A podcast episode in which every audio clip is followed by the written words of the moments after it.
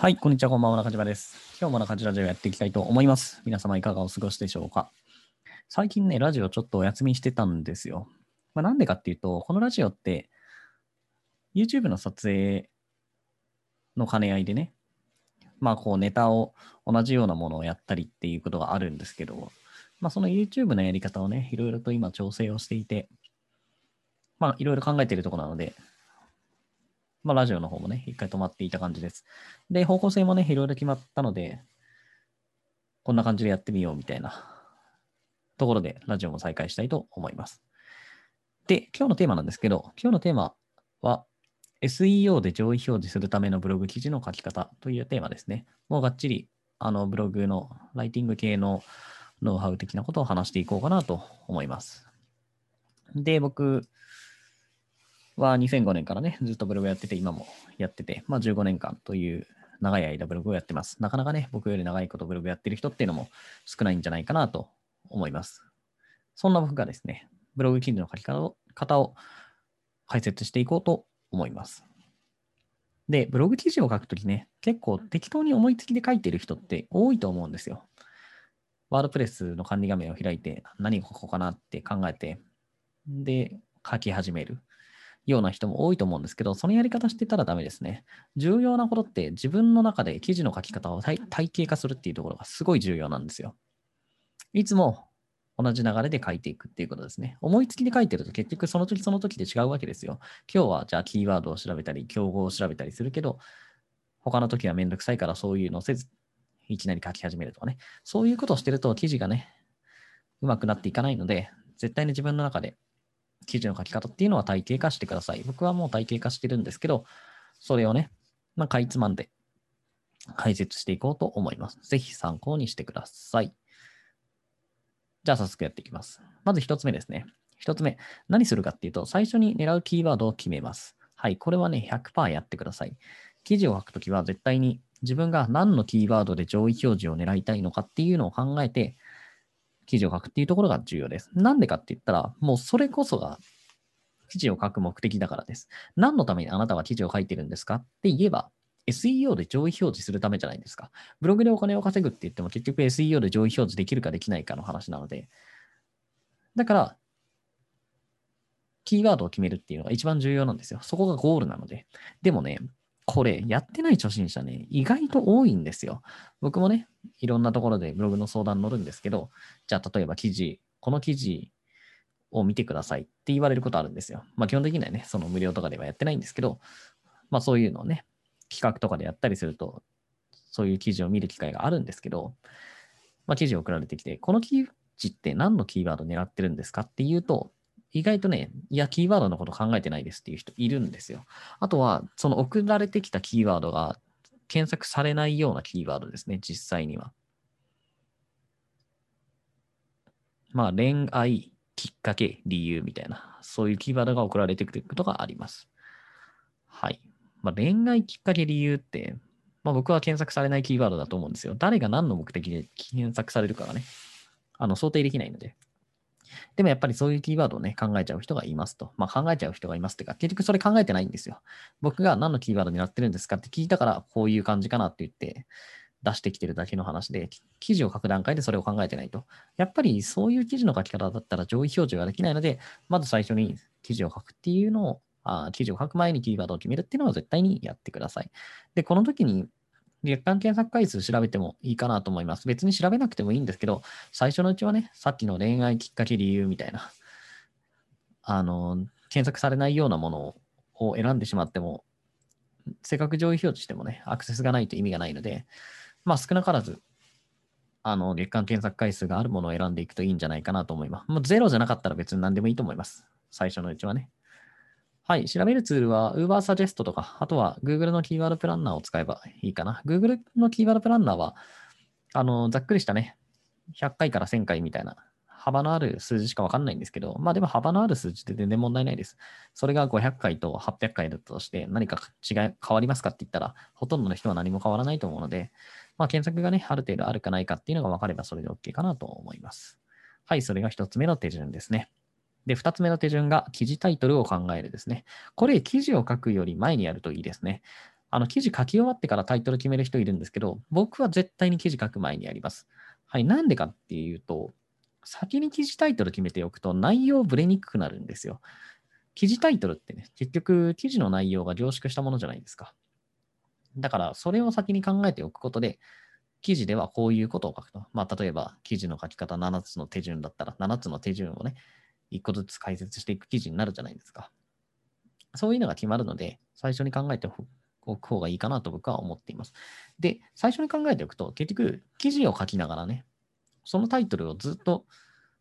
考える時間ができるんですよ。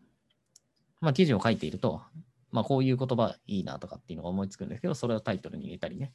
だから、あのタイトルをブラッシュアップできる時間もね、できるので、先に決めておく方が僕は絶対にいいかなと思います。まあ、これも絶対にやりますね。タイトル決めずに記事書くって結構難しいなと思いますね。僕はやらないので、そのキーワードだけで記事書いたりしないですけど、まあ先にね、ぜひやることをお勧めします。で、記事タイトル考えるときは、読者よりも、あ、検索エンジンよりも読者を意識したものをつけてください。これもね、できてない人めちゃくちゃ多いです。うん、まあ、できてない人、多分7、8割ぐらいの人はできてないですね。何かっていうと、みんなね、SEO で上位表示したいっていうのが出すぎて、記事タイトルにキーワードをとにかく詰め込みまくる人が多いんですよ。例えば、うん、iPhone レビュー。今話題の iPhone を使用してレビューしましたみたいな記事タイトルつけるんですけど、もう何にも面白くないじゃないですか。で、記事タイトルが魅力的かどうかっていうのもむちゃくちゃ大事なんですよ。なんでかっていうとね、あの自分の記事を読むかどうか、最終的に読者はどうやって判断するかっていうと、例えば今の例だったら iPhone レビューとかで調べて、検索結果を見てね、その中から自分が知りたい情報が載ってそうな記事とか、あとは魅力的なものを選んでクリックして自分の記事飛ぶに飛ぶわけですよ。そうなってくると、記事タイトル魅力的じゃないと、自分の記事に来てくれないんですよ。要するに、検索結果でのクリック率が下がるっていうことですね。この検索結果でのクリック率ってすごい大事で、検索結果でのクリック率が低い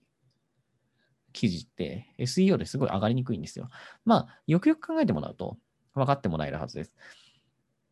クリックされないものを検索結果に置いといても Google しょうがないじゃないですか。Google はだって役に立つ検索結果にしたいっていうのがあるので、クリックされないものって役に立たないものじゃないですか。だから SEO で上がらないんですよ。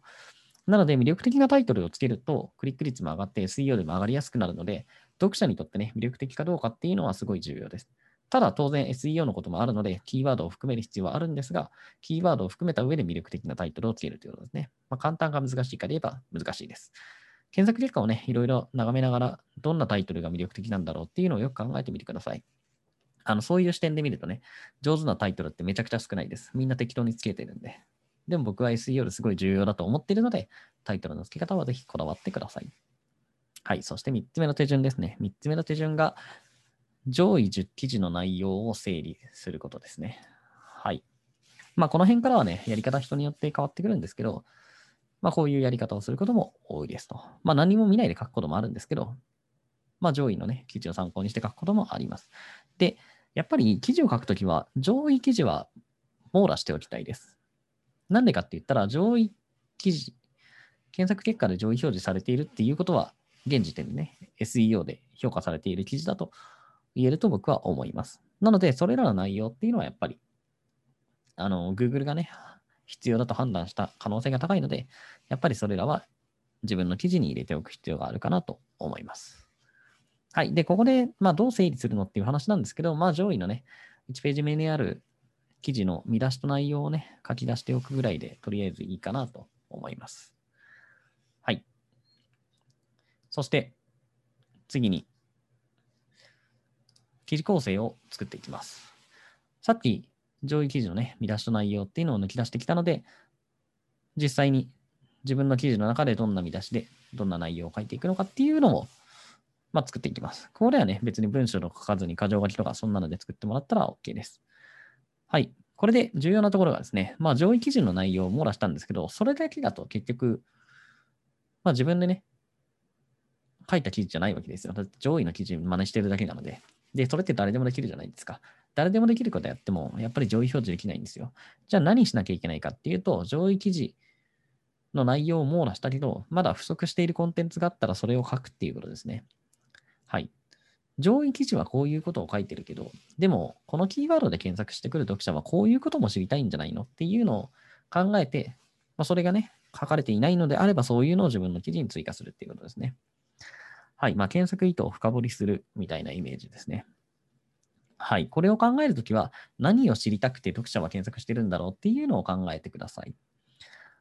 難しいですね。まあ、難しいけどやんなきゃいけないので、まあ、ぜひ頑張ってください。で、それを考えるときの手がかりになるのがペルソナ設定だったりします。まあ、ペルソナ設定ね。まあ、どんな人が検索してくるんだろうっていうのを具体的に思い描くときにペルソナ設定をします。ペルソナ深入りするとむちゃくちゃ長くなるので割愛するんですけど、まあ、ターゲットよりももっともっと細かく絞り込んだものをペルソナだと思ってください。30代の料理好きの主婦みたいなのがターゲットです。ただその30代の料理好きの主婦が何考えるかっていうとなかなか考えられないですよね。でも例えば30代の料理好きの主婦って、まあ知り合いにもね、もしかしたらいるかもしれないんですけど、その知り合いだったら、あの、こういう時にこう考えるっていうのがある程度考えられるじゃないですか。だからそういうのをね、考えると、まあ検索意図とか、その不足しているコンテンツが考えられるようになるという感じです。はい。そして3つ目。3つ目がライティングですね。ここから実際に文章を書いていきます。で、今までにね、見出しと見出し内の内容が決まった状態ですね。で、このライティングしていくときは、もうね、上から順番に書いていく必要って別にないです。結構ね、上から順番に書いていこうとする人いるんですけど、やっぱりね、内容によって書きやすい、書きにくいっていうのはかなり変わるんですよね。その記事の中でも書きやすいコンテンツもあれば書きにくいコンテンツもあるので、で、上から順番に書いていくと、その書きにくいコンテンツで止まっちゃって、なかなか進まないっていうこともあり得るので、全然そんな上から書く必要ないです。あの、書けるところから少しずつ書いていけば僕はいいんじゃないかなと思っています。で、ここのね、ライティングするときには、記事を書く速さよりも質を重視してほしいなと思います。自分がね、どうしても時間取れないと、早く書いてしまわないといけないと思って、適当にね、ライティングしちゃう人もいるんですけど、今の SEO でそれで上がるかといえば上がらないので、まあ、速さよりも質を重視してください。だから1日でね、記事書かなきゃいけないなんていうことは全くないので、1日で書いて、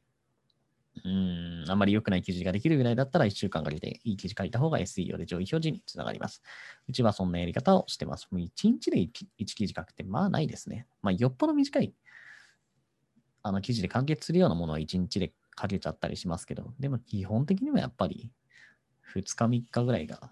普通ですね。でね、1週間とか、もうめちゃくちゃ長いやつだったら2週間ぐらいかかるやつも全然ありますからね。はい。まあその辺のね、スピード感っていうのをぜひ参考にしてください。そして6つ目。次のステップが装飾するですね。まあここまでで大体文章を書けているので、装飾をしていきます。で、なんで装飾するかって、装飾すると読みやすくなるんですよ。当たり前なんですけどね。あの、テキストだけで文章並んでいるのと、じゃあちゃんと装飾されてて、まあ重要なところにマーカー引いてあるとかね、箇条が気になってるとか、表が使われてるとか、そういうのがあったら絶対読みやすいじゃないですか。で、読みやすさっていうのは読者満足度にめちゃめちゃくちゃ影響します。読みにくい記事読まないですよね、自分だって。例えば、何か調べてきて、パッて見て、読みにくいというか、例えば文字ばっかりがある記事出てきたら、わざわざそれ読みますかって読まなくないですか？そんなの別に読む必要ないんですもん。だって検索結果に戻って別のところ行ったらもっと読みやすいものがある可能性高いので。ってなったら、やっぱり読んでくれないので、読者満足度っていうのは変わりますね。なので、まあ、その読みやすくするっていう意味でも装飾をちゃんとしてあげるっていうのはすごく重要ですね。僕も、あの、企業のオウンドメディアとかね、メディア運用代行みたいなの受けるんですけど、その時にすごい言われますね。あの、装飾ってこんなにこだわるんですね、みたいなこと言われるんですけど、こだわります。めちゃくちゃこだわります。やっぱそれがすごい差になってくると思うので、はい。で、テキストだけの記事っていうのはやっぱ NG ですね。まあそういう記事書いてる人も多いんですけど、テキストの量っていうのはなるべく減らしてやる必要があります。まあなるべくね、読みやすくすることが重要ですね。はい。で、これで一通りもう記事が書けているので、全部できたらワードプレスにアップロードします。はい。これで完成ですね。ここで紹介した記事の書き方っていうのは、もうすごい基本的な記事の書き方ですね。まあ別の書き方するときももちろんあります。全部が全部この書き方してるかって言ったらこの書き方をしているわけではないんですけど、まあ、いろんなね、難しいことを排除して、結構みんながやりやすい方法というか手順にね、まとめたつもりです。で、ここで解説した方法っていうのは、まあ、結構やってる人多いですね。で、SEO で上位表示目指すんだったら、これはね、最低限やってないと上位表示目指せないよっていうものですね。例えば、競合を全く調査せずに記事書いちゃうとか、あとは装飾全然してないとかね。はい。まあ、そういうのはやっぱり厳しいので、絶対にこれはやってください。で、なかなかね、あの、1回では理解できなかった人もいると思うので、何回も何回も聞いてもらって、身につけてもらったらいいかなと思います。はい。ただ、まあ、これだけで上位表示できるかって言ったらね、なかなか上位表示できないんですよ。なんでかっていうと、さっきも言ったんですけど、これみんなやってるんで、このぐらいのことはみんなやってます。なので、あこういう流れでやるんだとか知らなかった人は、あの、最低限ね、できるようにならないといけないんですけど、みんなと同じことやっても上位表示できないんですよ。当たり前ですよね。みんなと同じことやったら、みんなは上位表示できてないわけなんで、上位表示できるのってその中の一握りの人じゃないですか。はい。なんで、ライバルから抜け出したいですか？まあ、抜け出したいですよね、当然。で、ライバルから抜け出すためにはね、あの、SEO で上位表示するために、今回紹介した以外のことでも、まだ全然やってることってたくさんあるんですよ。なので、まあ、その辺はね、SEO で上位表示するためのテクニックっていうのを今後解説していこうと思います。まあ、ただそれ解説していくと長くなるのでね、今日のラジオは以上になります。また明日配信予定なので、ぜひ時間があれば聞いてください。このチャンネルではブログアフリエイト、企業副業、自己啓発などをメインのテーマに扱っています。もし興味があればフォローしていただけるとありがたいです。ではまた。